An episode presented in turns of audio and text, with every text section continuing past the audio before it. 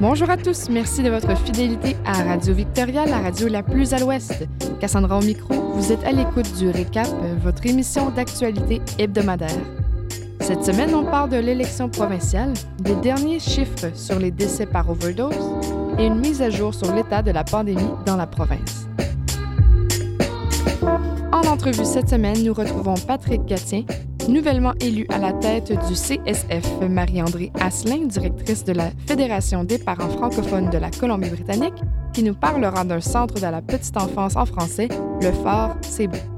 Et notre journaliste François Macon sera en studio avec nous pour discuter stratégie de transport dans le Grand Victoria.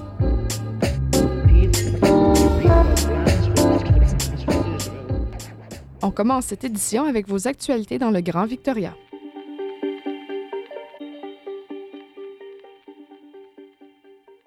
Le premier ministre John Horgan a déclenché lundi la tenue d'élections générales le 24 octobre prochain. Les Britanno-Colombiens se rendront donc aux urnes en pleine pandémie, ce qui n'a pas manqué d'attiser les critiques. Le premier ministre a expliqué que pendant l'été, son gouvernement minoritaire a dû faire face à de plus en plus de défis législatifs, défis qui l'ont poussé à déclencher une élection. Il a déclaré avoir besoin d'un gouvernement majoritaire pour avoir un gouvernement stable. Il a ajouté qu'un gouvernement majoritaire lui permettrait de mieux lutter contre les défis économiques et de la santé en CB pendant la pandémie. La nouvelle chef du Parti vert, Sonia Fursteno, a fustigué cette initiative en déclarant qu'il n'y a aucune justification légitime pour cette élection et que d'après elle, le gouvernement est déjà parfaitement stable. Le gouvernement minoritaire du premier ministre néo-démocrate John Horgan est issu d'un accord passé entre le Parti vert de la Colombie-Britannique en 2017 mais selon M. Organ, cette entente a cessé d'être après que l'ancien chef des Verts, Andrew Weaver, a démissionné de ses fonctions en janvier. La médecin hygiéniste en chef, Dr. Bonnie Henry, a confirmé que les élections pourront se dérouler en sécurité. Le vote anticipé et les bulletins de vote par correspondance sont encouragés. Toutefois, une importante augmentation du vote par correspondance cette année pourrait retarder le résultat des élections. Ce sera une nouvelle campagne électorale pour tous les partis, qui devront naviguer les règles imposées par la pandémie afin de tenir leur débat et parler aux électeurs. Le chef du Parti libéral de la CB, Andrew Wilkinson, a demandé trois débats télévisés pendant la campagne électorale provinciale pour que, selon lui, les électeurs puissent entendre ce que chaque parti a à offrir. Trois partis politiques majeurs sont en lice dans l'espoir de former un gouvernement majoritaire le 24 octobre prochain le nouveau Parti démocratique de la Colombie-Britannique, dirigé par John Horgan, le Parti vert, dirigé par Sonia Furstenau, et le Parti libéral d'Andrew Wilkinson. Le Parti libéral de la CB, qui n'a pas de lien avec son homologue fédéral, est un parti du centre droit, plutôt conservateur, qui mise sur le secteur privé, par exemple l'industrie forestière et pétrolière. L'importance de l'infrastructure, le rôle du secteur privé, la santé et d'autres éléments sociaux sont à l'avant dans leur programme politique. Les libéraux de la CB disent vouloir rendre la province meilleure pour tous ses habitants. Andrew Wilkinson a promis de publier sous peu un plan de logement. Les Verts souhaitent prioriser la lutte contre le réchauffement climatique avec une économie forte et novatrice qui responsabilise et élève tout le monde. Leur slogan Step Forward, mettez le pied en avant. Le NDP, lui, dit vouloir prioriser le bien-être des Britanno-Colombiens et rendre la vie plus abordable pour tous. John Organ a répété vouloir que la province continue à avancer pour tous et non uniquement pour ceux tout en haut de l'échelle socio-économique. Alors, comment voter en CB pendant la pandémie? Vous pouvez vous inscrire pour voter aux élections provinciales du 24 octobre en allant sur électionbc.gov.bc.ca, élections au pluriel. De là, vous pouvez vous inscrire à voter, effectuer une demande pour voter par correspondance ou vous inscrire en tant que futur électeur. Vous pouvez également appeler le service des électeurs au 1-800-661-8683 pour le vote par correspondance. Pour voter, vous devez avoir 18 ans et être résident de la Colombie-Britannique depuis six mois. Le gouvernement rappelle que pendant une pandémie, voter par correspondance est un bon choix pour les électeurs ayant des problèmes de santé sous-jacents et pour les électeurs qui ne souhaitent pas voter en personne dans un bureau de vote. Le vote par anticipation aura lieu entre le 16 octobre et le 21 octobre. Le jour du scrutin général sera samedi, le 24 octobre. En août, il y a eu 147 décès par overdose de drogue illicite en Colombie-Britannique selon les derniers chiffres du service du coroner de la Colombie-Britannique publiés mercredi. C'est le sixième mois consécutif qui a dépassé la barre des 100 décès par overdose. Cela représente une augmentation de 71% par rapport à août 2019. Le service du coroner a toutefois souligné que les décès en août avaient baissé de 16% par rapport à juillet 2020, qui comptait un total de 176 décès. Selon la coroner en chef Lisa Lapointe, la fermeture des frontières pendant la pandémie a arrêté le flux de drogue vers la Colombie-Britannique. Le résultat, les drogues vendues contiennent encore plus de substances mortelles. Les victimes des overdoses restent majoritairement des hommes, 81% en août, âgés de 30 à 59. L'année 2020 se classe actuellement comme ayant le troisième plus haut nombre annuel de décès par overdose depuis 2010. Victoria reste une des régions les plus affectées par les overdoses, ainsi que Vancouver et Surrey.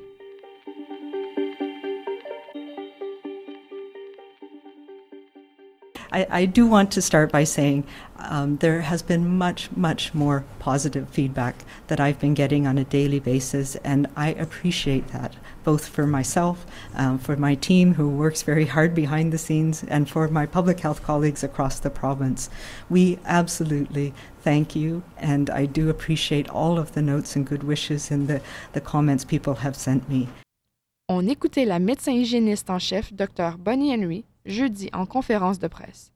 Après avoir fait état des menaces dont elle avait été cible, elle a tenu à rassurer les Britanno-Colombiens que la majorité des commentaires qu'elle a reçus étaient positifs et qu'elle appréciait les lettres d'encouragement et de support.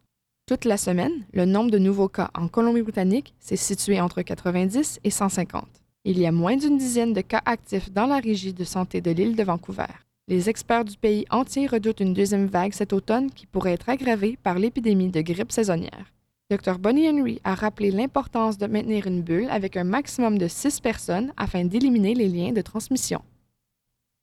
Le gouvernement provincial a annoncé son partenariat avec quatre organismes à but lucratif pour soutenir des projets qui bénéficient directement à la communauté francophone de la Colombie-Britannique. L'investissement de 250 000 géré par le Programme des affaires francophones contribuera à rendre la province plus inclusive, à promouvoir l'éducation préscolaire à augmenter le nombre de ressources en français et à les rendre plus accessibles selon la province. Quatre projets vont recevoir un soutien financier cette année, dont 105 000 pour le développement des centres de la petite enfance en français en Colombie-Britannique. Pierre Chauvin s'est entretenu avec la directrice de la Fédération des parents de la Colombie-Britannique, récipiendaire de ce financement. Alors aujourd'hui, euh, euh, Marie-André, si on se parle, c'est parce que au milieu de tout ce qui se passe, il y a eu une, euh, une bonne nouvelle qui est la semaine dernière le gouvernement euh, de la, la britannique a annoncé euh, l'octroi d'un financement à la Fédération des parents pour euh, créer en fait des centres de la petite enfance en français. Exactement. Donc, pour créer en fait plus de places en garderie. On sait que dans la province, les parents ont vraiment des grands, grands besoins un peu partout dans la province, à Victoria comme ailleurs. Euh, de nouvelles places en garderie euh, pour les francophones, pour nos enfants francophones. La plupart, euh, je parlais pour les garderies francophones, la plupart des garderies sont gérées par les parents en fait. des les parents se forment une association de parents, ça peut être l'AP de l'école ou encore une association de parents qui est gestionnaire de la garderie ou de la prématernelle. Euh, et dans quelques cas, là, euh, c'est l'association francophone locale qui euh, gère le, centre. mais dans la plupart des cas, là, c'est vraiment les parents. Donc, ce sont des petits des organismes à but non lucratif, des petites sociétés, si on veut, qui gèrent ces centres-là. Donc, c'est vraiment laisser aux parents de, de démarrer ces projets-là et de les opérer. Euh, maintenant, le projet, euh, le, financement, le nouveau financement qu'on vient de recevoir va permettre de créer euh, un centre pour pouvoir justement aider les gestionnaires de garderies francophones à pouvoir encore mieux opérer et aussi à créer des nouvelles places en garderie. Donc, avec ce financement-là, on va pouvoir vraiment créer une expertise francophone euh, au niveau de, des garderies, des démarrages, des projets de démarrage. Euh, et on est vraiment très, très content de pouvoir mettre ça sur pied. puis je vous annonce ben, en grande primeur que ça va s'appeler le phare CB. Donc, on n'a pas fait de lancement officiel encore, ça s'en vient, mais notre petite équipe là, qui va démarrer ces, ces projets-là va s'appeler le phare CB. Donc le phare CB, oui, et dans, euh, euh, dans l'annonce du gouvernement, euh, ils, indiquaient que cela permettrait de créer, pour le moment au moins, 50 places de garderie supplémentaires. Exactement. Donc c'est l'objectif qu'on s'était fixé à court terme là, avec ce projet-là. Mais évidemment que notre visée est plus à long terme. Là. Donc, ce qu'on veut, c'est vraiment pouvoir bâtir notre expertise, euh, pour pouvoir répéter euh, les projets, euh, les, projets de démarrage un peu partout dans la province, là où les parents demanderont en fait d'avoir accès à ces services de garderie-là. Évidemment, les, les services de garderie sont importants pour les parents, pour pour beaucoup de raisons, mais j'imagine qu'il y a aussi beaucoup de raisons pour les enfants en termes de, développement, euh, de, se faire des amis, mais aussi, j'imagine que pour des enfants euh, qui sont euh, francophones, bilingues, il y a des raisons aussi de très jeunes pouvoir se faire des amis où on parle en français. Absolument. les garderies permettent en fait d'agrandir l'espace francophone. donc, c'est, il y a comme un, double, un double mandat là, pour la garderie. Euh, donc, peut-être parler de, des garderies en général. De, nos jours, euh, souvent, les deux parents travaillent. Donc, dans 69% des foyers où il y a des enfants de moins de, de, de 5 ans, euh, les deux parents travaillent ou c'est des foyers monoparentaux. Donc, 69% c'est quand même énorme là pour, pour, pour comme statistique. Donc, les, les, besoins sont très, très grands en, en place en garderie. Euh, puis euh, plus l'enfant est jeune, moins il y a de place disponible. Donc, euh, ce qu'on veut, c'est au niveau de, de, de, de, la francophonie, c'est pouvoir envoyer nos enfants à la, à la garderie pour qu'ils puissent développer la langue française, mais développer aussi le sentiment d'appartenance à sa communauté. Qui est très important, qui se développe en fait dès que l'enfant peut prendre conscience que euh, il y a une communauté tout autour de lui. Donc, ça commence évidemment avec euh, avec sa famille, avec ses parents, euh, avec ses frères et sœurs s'il y a des, des frères et sœurs dans la famille, mais aussi ensuite, il s'ouvre sur le monde à partir d'un an et demi, deux ans. Il commence à se rendre compte qu'il y a une communauté autour de lui, des voisins, des amis. Donc, c'est important que toute cette partie-là de la vie de l'enfant se passe euh, le plus long, le, plus souvent possible en français. Euh, puis c'est important, doublement important pour nous en, tant que, que francophones euh, dans les dans une province qui est fortement anglophone, c'est que selon les, les recherches, ça prend au moins 28 heures dans la vie de l'enfant, là, 28 heures par semaine pour la période de la petite enfance jusqu'à à peu près 5 ou 6 ans. 28 heures de français euh, par semaine pour pouvoir asseoir confortablement la langue, euh, puis que l'enfant développe euh, cette langue française-là de façon de, façon notable, avoir vraiment des, solides bases en français, puis aussi développe toute cette, identité, cette appartenance à la communauté, puis à l'identité qui vient, la culture qui vient avec cette langue. Donc, c'est pour ça que c'est vraiment très important pour notre communauté francophone euh, que nos enfants puissent avoir accès euh, à des garderies pour justement pouvoir avoir euh, cette, cette base-là de 28 heures minimum par semaine pour bien asseoir le développement langagier de, de, de, nos enfants. Surtout que nos, la plupart de nos familles, les statistiques le démontrent, c'est à peu près 78 de, de familles mixtes ou exogames euh, dont, euh, dont un parent parle français, mais l'autre ne parle pas vraiment, parle souvent soit l'anglais ou une autre langue. Donc, à la maison, c'est pas nécessairement le français qui est parlé de façon euh, très fréquente. On, essaie de, pousser les, les, parents pour qu'ils parlent le plus, le plus souvent possible en français à, leur, à leurs enfants, évidemment. Dernière chose peut-être, Marie-André, pour ce qui est du futur, est-ce que les, les, les parents euh, qui seraient intéressés pour soit, euh, soit créer un nouveau service ou les services existants, est-ce qu'ils vont pouvoir euh, communiquer avec vous lorsque le phare sera tout constitué? Absolument. On va déployer en fait les activités du phare. On vient de recruter deux nouvelles employées qui vont travailler spécifiquement pour le phare dans les dernières semaines. Donc c'est tout nouveau. et puis on va déployer ça dans les prochaines semaines, les prochains mois. Développer tout, déployer toutes les activités du phare.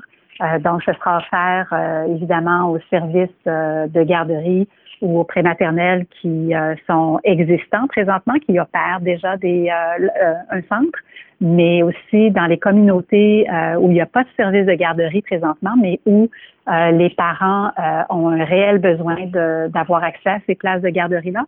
Oui, j'invite les parents à, à nous contacter. Ou si c'est un centre francophone, par exemple, qui voudrait démarrer un projet de, de garderie, on les invite évidemment à nous appeler euh, ça nous ferait très, très plaisir de pouvoir euh, aider la communauté. Euh, c'est vraiment ça notre objectif. Marie-André Asselin, directrice générale de la Fédération des parents de Colombie-Britannique, merci beaucoup d'avoir pris le temps cet après-midi et à très bientôt. À bientôt, merci. Les trois autres récipiendaires sont le Collège Éducacentre, l'Alliance française de Vancouver et l'Association francophone des Kootenays. Collège Éducacentre va élaborer un plan d'action visant à rapprocher le personnel et les étudiants, la communauté francophone et francophile et les peuples autochtones. Avec l'aide d'un expert autochtone, ces activités sont intégrées à tous les programmes du collège, à commencer par les programmes d'éducation de la petite enfance et de formation d'aide enseignants. L'Alliance française de Vancouver, elle, va créer un centre multimédia et une bibliothèque lieu de rencontre et centre de ressources en français en Colombie-Britannique. Cet espace permettra aux francophones et aux francophiles, indépendamment de leur mobilité et de leur maîtrise de la langue, de se procurer des ressources et de se rencontrer. Enfin, à Nelson, The Kootenay Kids Society, en partenariat avec l'Association des francophones des Kootenays West, vont créer le premier programme d'alphabétisation en français pour jeunes enfants des Kootenays West. C'était aussi la rentrée du Conseil scolaire francophone de la Colombie-Britannique lors d'une réunion publique le 19 septembre dernier. L'Assemblée a élu un nouveau président, Patrick Gatien. Vous venez juste d'être élu il y a à peine une semaine? C'est bien ça, ça fait à peine une semaine. Euh, puis euh, déjà entré en poste, euh, déjà très excité avec les opportunités devant nous aussi. Alors évidemment, vous n'êtes pas tout nouveau euh, au CSF, on peut le rappeler. Donc vous êtes un conseiller euh, au conseil d'administration euh, du CSF pour la région du Grand Vancouver depuis maintenant presque deux ans. C'est ça, c'est bien ça. Alors, notre anniversaire arrive au début du mois de novembre et ça fera justement ça deux ans que le conseil d'administration en ce moment est en place.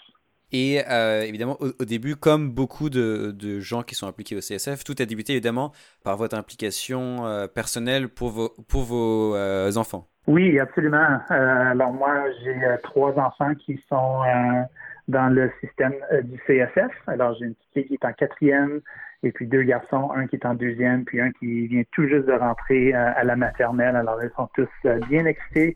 Euh, surtout le petit dernier bien excité d'être à la grande école parce qu'il était euh, à, la, petite école qui s'appelle Tartine et Chocolat qui sont sur les lieux de l'école. Euh, mais maintenant, il se sent comme un grand garçon. Alors c'est vraiment c'est vraiment choyé de voir.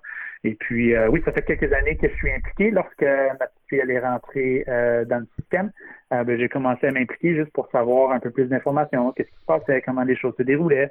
Euh, ma famille, euh, je viens originalement de l'Ontario, puis euh, ce sont tous des, des, professeurs ou des directions. Alors j'ai beaucoup d'expérience de ce côté-là dans ma jeunesse. et puis c'est ce qui me gardait un petit peu intéressé. Alors j'ai commencé à m'impliquer et puis tranquillement pas vite, je me suis joint à la paix à, à Nébert.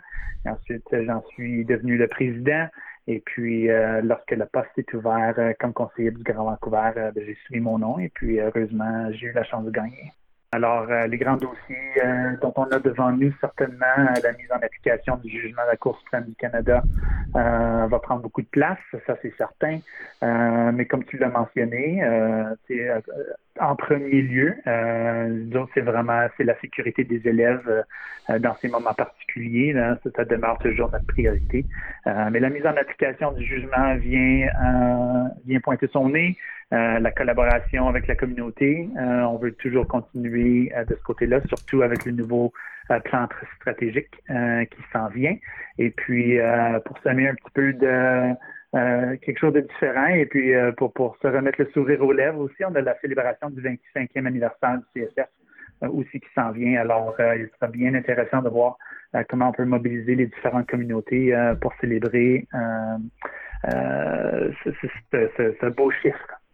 Oui, et puis déjà on voit donc en euh, cette rentrée, euh, il y a une, nouvelle école qui est ouverte à Duncan, donc euh, sud de l'île de, de Vancouver. Et puis la semaine dernière, le CSF a annoncé l'acquisition d'un site scolaire pour les élèves à Kamloops. Alors ça avance assez vite dès la, dès la rentrée en fait.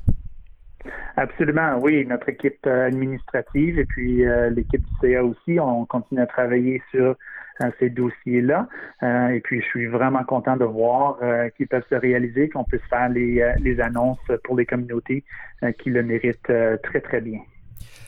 Pour les, les personnes qui sont peut-être moins familières avec le fonctionnement d'un conseil d'administration et le fonctionnement du CSF, vous, vous travaillez au CA avec les vice-présidences et les conseillers. Comment est-ce que vous travaillez avec l'équipe administrative, avec le directeur? Oui, ben c'est une, euh, une collaboration quand même assez étroite. Euh, ça va des deux côtés. Alors nous, euh, en tant que CA, naturellement, on représente les communautés. on veut faire certain qu'on dessert les étudiants et les familles euh, tant bien que mal. Et puis, euh, nous, on, remet devant euh, l'équipe administrative des lignes directrices et ensuite l'équipe administrative, eux font aussi la même chose. alors, ils peuvent nous amener des différents projets. c'est eux qui sont les pédagogues, c'est eux qui connaissent beaucoup plus le monde en interne. Alors, eux vont souvent nous dire, voici quelques projets dont on pourrait se pencher. Alors, ensemble, c'est ça, on se met une vision commune et puis on se répartit les tâches à ce qu'il accomplir. Et ensuite, euh, on a l'opportunité de livrer euh, des beaux projets euh, à chacune de nos communautés. Comment est-ce que vous avez vécu un peu cette rentrée assez spéciale? On sent qu'il y a beaucoup d'inquiétudes, mais on sait qu'il y a aussi beaucoup de préparation du côté des écoles. Oui, absolument. Moi, j'ai bien trouvé que, peut-être un peu de, ce côté-ci, mais j'ai trouvé que le CSF a, fait du très bon travail à mettre en place, ou au moins assurer la sécurité, assurer que euh, le tout était pris très sérieusement et qu'on avait mis euh, les étapes et les processus en place justement pour faire certain euh, qu'on pouvait accueillir les enfants. Et puis on en a vu comme quoi que seulement 9% ont décidé de faire l'apprentissage à distance. Alors j'espère que le restant des gens ont pu voir comme quoi que le CSF avait mis les, les, les les processus en place justement pour euh, assurer la sécurité de ce côté-là. Euh, alors pour nous, pour moi spécifiquement, avec ma famille, ça s'est très bien déroulé. Anne Hébert a accueilli les élèves à, à bras ouverts. la communauté comme telle a été très patiente. Je crois qu'on est tous nouveaux, naturellement. C'est la première fois qu'on fait une rentrée au mois de septembre avec euh, la COVID. Alors, euh, ça demandait juste un peu de patience, euh, faire certain qu'on comprenait tout ce qu'il y avait à dire. On a parlé avec nos enfants, on leur dit, écoute, c'est un petit peu différent, tu vas pas tout de suite dans la cour d'école, il faut juste suivre un petit peu les consignes et puis le personnel va faire certain que tu es dans l'endroit où tu es censé être. Et puis ensuite, ben là, à partir de là, c'est toutes tout des sourires de ce que je peux voir de les enfants. Ils sont bien contents de revoir euh, leurs enseignants et enseignantes, euh, leurs amis. Euh, ils aiment bien faire les travaux. alors, ça retourne un petit peu à la normale, je ne peux pas dire complètement, mais les enfants se, sentent bien, surtout de mon côté. Je ne peux pas parler pour tout le monde, mais de mon côté, ce fut quand même assez positif. Patrick Gassien, merci beaucoup d'avoir pris le temps, nouvellement élu à la tête du CSF. Merci d'avoir pris le temps pour cette entrevue à Radio Victoria. Ça me fait plaisir. Merci, Monsieur Chauvin.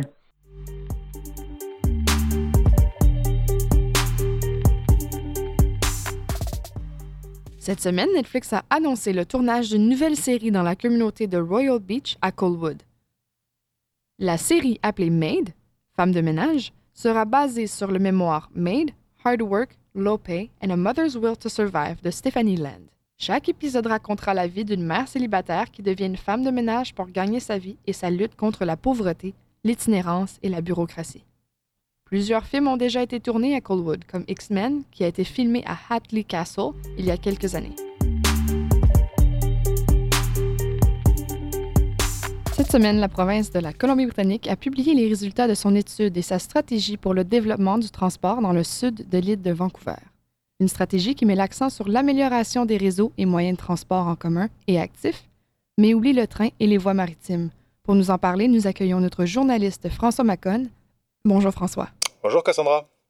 Alors oui, effectivement, comme beaucoup, j'étais très impatient à l'idée de lire eh les conclusions de cette étude, d'autant que la question de l'amélioration du transport pour la moitié sud de l'île est aujourd'hui cruciale, puisque la population devrait y augmenter de plus de 23% au cours des deux prochaines décennies, et qu'aujourd'hui, sur plus d'un million de déplacements quotidiens effectués par les habitants de la région de la capitale, près de 70% le sont en voiture individuelle.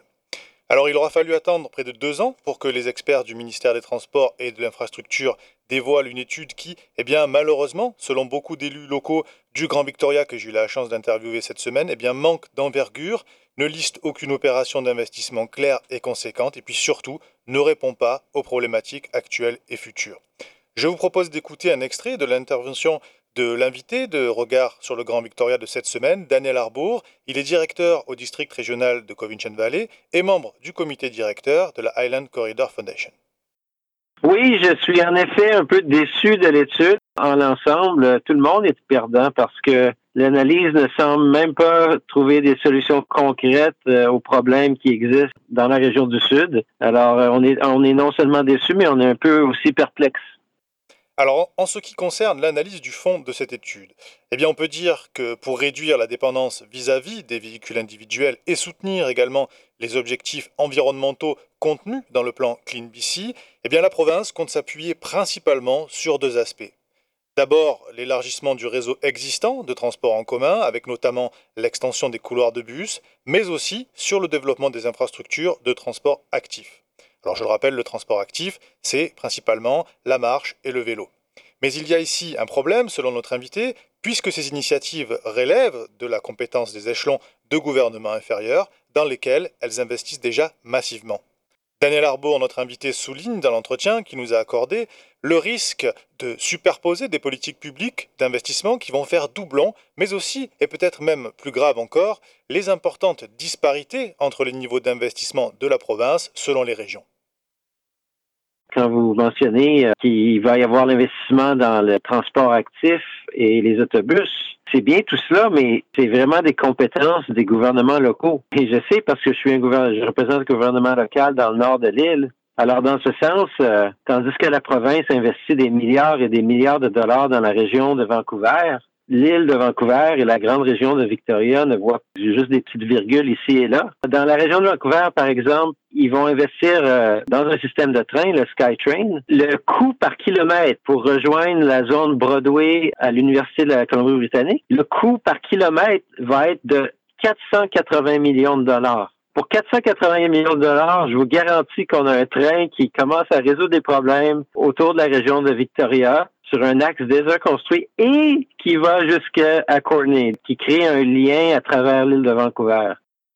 La liste des stratégies à long terme devait par ailleurs explorer le potentiel du train de banlieue sur le Highland Rail Corridor entre West Hill et Victoria et la viabilité des futurs couloirs de transport maritime.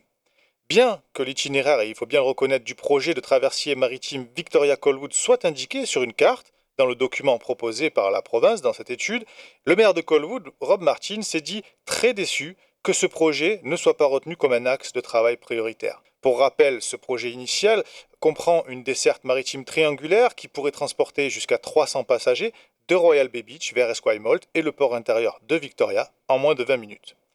Autre grand déçu par cette étude, la Highland Corridor Foundation, qui milite depuis de nombreuses années, vous le savez, pour la réhabilitation du chemin de fer et proposer la réhabilitation des six petites gares du Grand Victoria pour servir un projet de connecteur transurbain, ou encore la création d'un train intercité sur le rail existant qui permettrait le désenclavement des villes du centre et du nord de l'île, tout en favorisant la réduction du trafic du fret routier. Alors le fret routier, parlons-en, selon l'étude, la congestion sur les axes routiers principaux et secondaires demeure toujours un défi de taille, puisque par exemple, pour ne vous citer qu'un exemple, en 2019, un voyage entre Mill Bay et Victoria prenait entre 43 et 66 minutes aux heures de pointe. Avec la croissance démographique attendue dont je parlais tout à l'heure, d'ici 2038, ce même trajet prendrait entre 87 et jusqu'à 144 minutes selon les conditions du trafic. Et si les résultats de cette étude ne sont pas à la hauteur des attentes, il est certain qu'en cette période de campagne électorale, eh les candidats ne manqueront pas d'être sollicités par les représentants des gouvernements locaux qui continuent, eux, d'espérer des projets d'ingénierie de plus grande ampleur en faveur du transport de demain, comme le souligne M. Arbo. Le contexte laisse un peu à désirer par rapport à, la province. Le premier ministre lui-même avait fait des commentaires avant la dernière élection qu'il allait rétablir le rail sur l'île de Vancouver et que ce serait dans son premier mandat. Évidemment, ça va ressortir pendant les élections. Je suis certain que les communautés, les maires et d'autres personnes vont faire des commentaires là-dessus. Je crois qu'il y a beaucoup de questions à relever pendant l'élection, à savoir pourquoi cette étude semble si euh, peu satisfaisante. Nos co-présidents de conseil, euh, une Première Nation, Judith Sayers, et l'autre euh, ex-maire de Duncan, Phil Kent, ont envoyé aujourd'hui une lettre au premier ministre de la province et ont aussi envoyé une lettre aux 13 maires dans la région de Victoria pour faire le point et voir s'il y a de l'intérêt à, essayer de rectifier le tir un peu avec la province et avec l'élection. Alors toutefois, et pour apporter quelques nuances et puis aussi pour être tout à fait complet, des améliorations ont quand même été identifiées à court terme par la province et portent notamment sur la création de plus de bornes de recharge pour les véhicules électriques, notamment aussi sur, la création de casiers à vélo dans des endroits clés de la communauté et sur l'aménagement de nouveaux parcs dans le district régional de la capitale et dans le district régional de Covington Valley. La province veut par ailleurs encourager la croissance des sentiers interrégionaux dans ces deux régions, ajouter des voies réservées aux autobus sur l'autoroute, même si elle ne dit pas combien ni quand, et apporter des améliorations aux arrêts de transport en commun qui desservent les communautés autochtones. L'étude constate aussi que 5% de tous les déplacements quotidiens dans la région de la capitale se font à vélo. Aussi, le ministère s'est engagé à continuer d'investir dans des projets d'amélioration des routes, ponts et échangeurs afin qu'ils soient conçus et construits en tenant compte de la sécurité et de la commodité de ceux qui se déplacent de manière active. Une interview et un sujet à retrouver donc cette semaine dans l'émission Regard sur le Grand Victoria qui sera diffusée ce samedi à 10h sur le 107.9 et que vous pouvez également retrouver en tout temps sur notre site internet radiovictoria.ca. Et comme chaque semaine, vous pouvez retrouver également les principaux titres de l'actualité municipale dans Regard sur le Grand Victoria, n'est-ce pas François? Exactement, Cassandra. Et cette semaine, nous revenons plus en détail sur euh, notamment eh le groupe de travail sur la stratégie du logement de sa niche qui est prêt à se mettre au travail. Le groupe contribuera à l'élaboration d'une stratégie sur 10 ans, une stratégie municipale qui vise à améliorer les résultats en matière d'abordabilité et de diversité du logement et surtout à soutenir les résidents de tout âge et de tout revenu à accéder enfin au parcours résidentiel. À Sanis toujours, euh, nous reviendrons sur une motion du conseil municipal qui a été votée à l'unanimité pour légaliser enfin les stands en bordure de route et permettre la revente euh, par les particuliers de produits cultivés sur place et faits maison. Saniche qui a également approuvé la construction lors du même conseil municipal de suites de jardins. Ce sont de petites locations individuelles dans les zones dédiées aux habitations unifamiliales. Nous irons aussi faire un tour du côté de Central Saniche où une récente étude a chiffré le besoin de créer au moins 500 places de garderie supplémentaires. Et enfin, on vous dira tout de l'avancée du projet Ocean Future, le futur pôle d'innovation océanique et marine du Grand Victoria. C'était donc François Macon, journaliste aux affaires municipales et animateur de l'émission Regard sur le Grand Victoria, diffusée le mercredi à midi et le samedi à 10h. Merci François pour ta présence en studio aujourd'hui. Merci Cassandra, bonne journée. Chers auditeurs, c'est sur ces notes que se conclut cette édition du Récap, semaine du 21 septembre, à l'antenne du 107.9 FM. Rendez-vous la semaine prochaine pour le prochain numéro, samedi 15h ou encore dimanche 16h. Et comme toujours, en balado-diffusion sur radiovictoria.ca, barre oblique, le récap. D'ici là, portez-vous bien et à l'écoute du 107.9 FM. À bientôt.